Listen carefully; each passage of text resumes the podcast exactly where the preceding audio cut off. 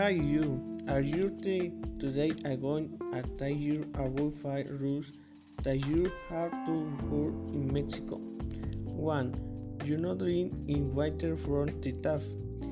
This is not my no year summertime that what it to ask it. The truth in Mexico, we always drink water and fruits. This is not where they and water are contaminated and taste you can toss away is the give you in your hotel restaurant which don't drink straight for the tap. 2. Do you miss the opportunity to practice your Spanish?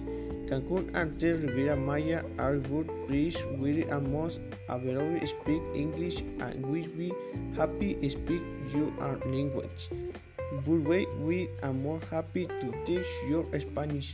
I don't worry for in front the venue working out the language require practice and confidence. 3. Do not wait the specific rules. He is to feel that nothing back and happy to you when in country that treat you somewhat.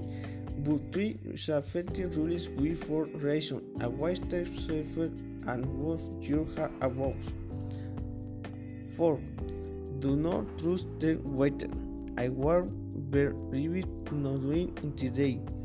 We need the temperature I can drink around the afternoon. We recommend that you wear clothes considering desert weather changes. 5. Never underestimate a power and tequila or mezcal. The drinks are not just any drink.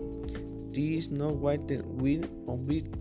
The drinks the civil respect respect in preferable that your mature yourself with your sport or your water since you do not want to and next day regret the things on the night before.